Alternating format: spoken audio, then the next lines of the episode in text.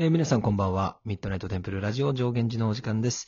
このチャンネルは、埼玉県にございます日蓮宗上限寺副住職の兄弟二人でお送りするお坊さんならではのディープな情報をお届けするラジオでございます。えー今日はですね、DM をいただいていた荒行について、えー話をしていきたいなというふうに思います。えー私が弟の善教です。よろしくお願いします。はい、兄の全城です。こんばんは。はい、お願いします。はい、お願いします。いやー、一番お便りが多かったと言ってもいい荒行についてということで、うんうん。楽しみにしてくださっている方も多いのではないでしょうか。まあね、一番、そうだな、うん質問とかね、みんな知りたいことが多いっていう、まあ情報がなかなか少ない分野でもある。そうだね。まあ、特性上ね、どうしてもお話しできないことの方が多いっていうのは心苦しいところでもあるんですけれども、うんまあ、かえってそれがね、あのーまあ、魅力の一つでもあるのかななんていうふうに思いますけれども、はいはい。まだちょっとじゃあ、早速なんだけども、荒行の、まあ、概要だよね。うんまあ、ご存知の方もいらっしゃれば、初めて聞く方もいらっしゃると思いますので、まあ、一応、まあ、荒行荒行っていうふうに俗に言いますけれども、まあ、正式には、化行書、加える修行の行と書いて、化行というふうに、えー言うのが日蓮宗的な正しい言い方になりますけども、うんまあ、ここでは、まあ、荒行っていうふうに、そうだね。えー通称で呼ばせていただいた方が分かりやすいかなと思いますので、まあ、うん今回は荒行ということで、まあ荒い行ですから。荒い行ですから。荒行です。大荒行ですからね。あ、そう、大だからね。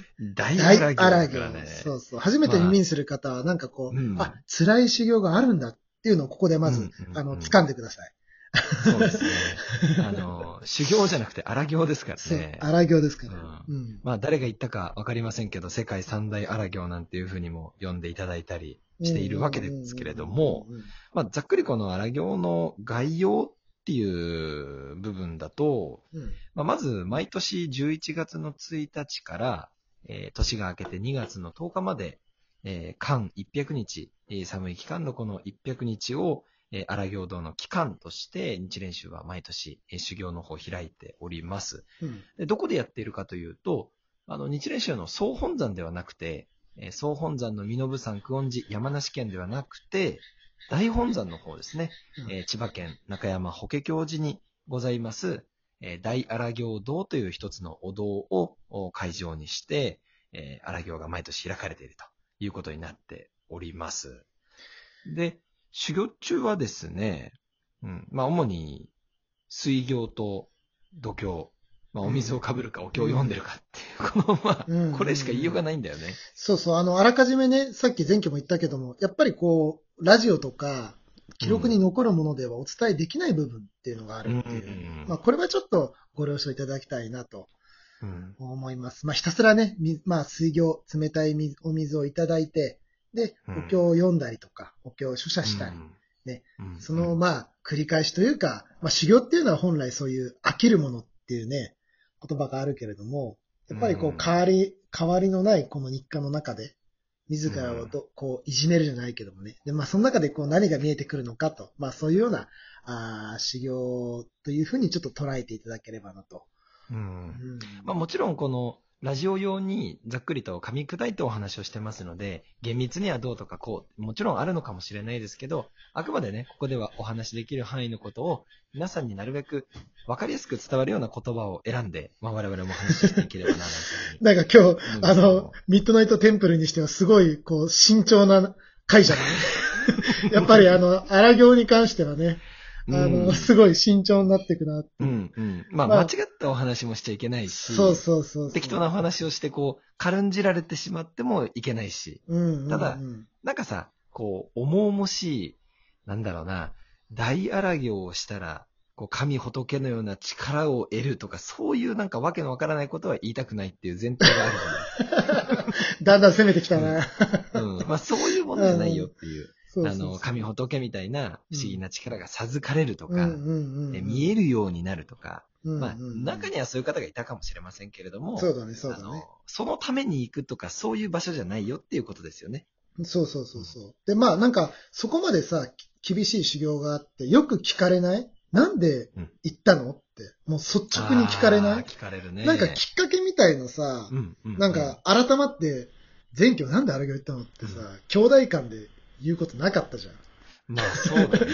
厳しい修行にな、そうそう、なんで行ったの？ななんかある、うんきっかうんきっかけみたいな、まあ、この場で。そもそもうんさ、ほら、荒行っていうのは日練習の中で全員が行くものじゃないじゃん。あ、そう、そうだね、そうだね。義務ではないからね。そうそうそうそう、うん日練習の僧侶だと荒行に行くのが義務っていうことはなくて、日練習僧侶が、えー希望する場合、えー荒行堂にまあ入業する資格を、まあ、試験を受けたりとか、うん。えー健康診断が受けたりとか、うんえーそういったものをクリアすると入業ができるという状況の中で、じゃあなぜ自分で志して大荒行に入業しようかと思ったか。ほうほう。うん。で、なんでね、この弟の私からお話しするかっていうと、まあ、うん実はあの、兄弟間で弟の私の方がね、1年先に荒行に行かせていただいてるんだよね。そうそうそうそう。うん。で、そういう意味で言うと、うーん、やっぱり一番は、うん。日練習っていう、ちょっとまあ、言ってしまえば特殊な宗派ではあるじゃない。うんうんうん。教学的にも、まあ、教えの内容的にも。うん。うん。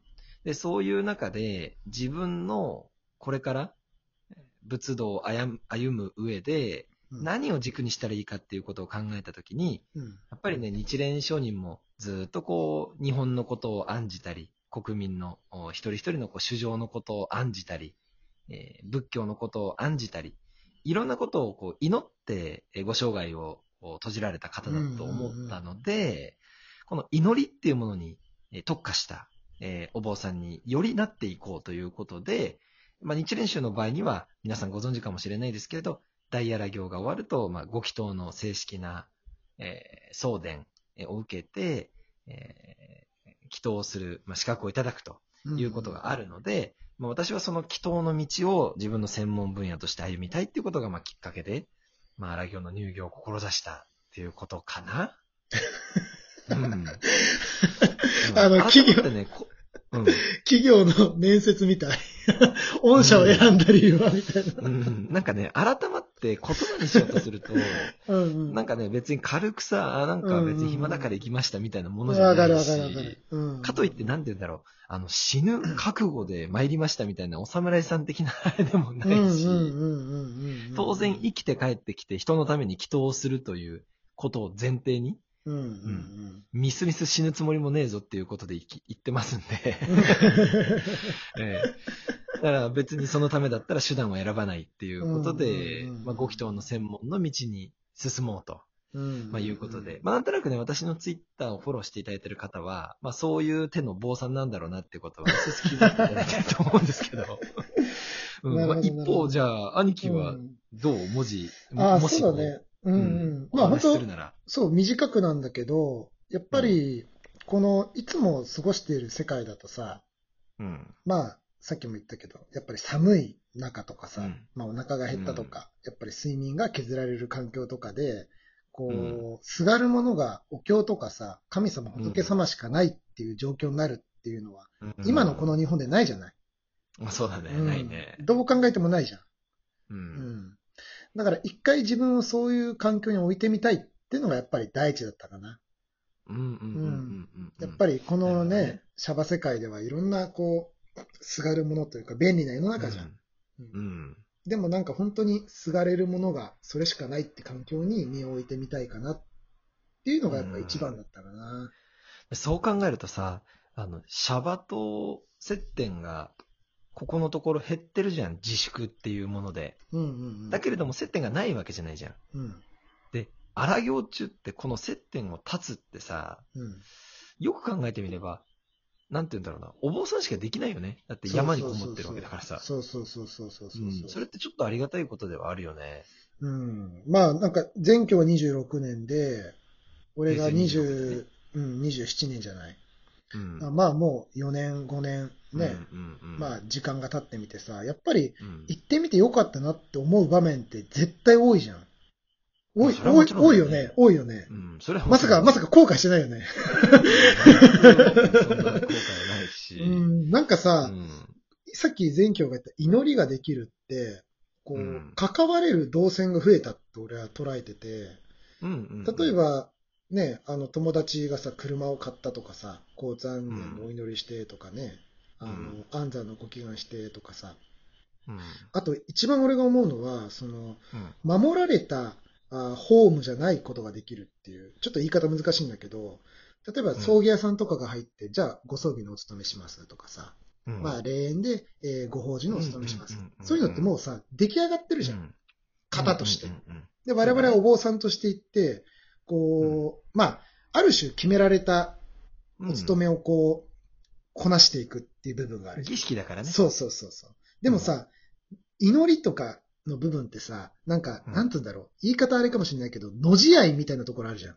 うん。だからね。そうそう。あの、何が起こるかわからないみたいなところ、現場行ってみないとみたいなところあるじゃん。うんそれってなんかね、すごいね、勉強、もう、いちいち勉強になるんだよね。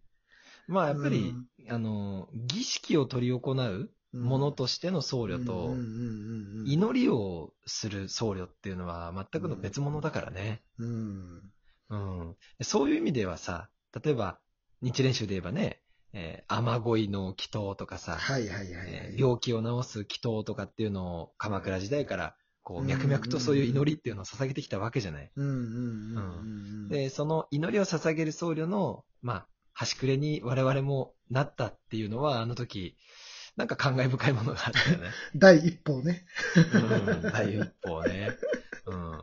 まあ、まあ我々ね、えー僧侶にとってこの祈りっていうのは必要不可欠なものでありますので、うん。まあ日々これからも祈りを続けていくべきだと思いますし、我々はその姿を見せ続けていきたいなと思います。はい。明日は明るい日と書きます。皆様の明日がより良い一日となりますようにお祈りします。おやすみなさい。合唱。なんか知らないわね。お祈りします。また会いましょう。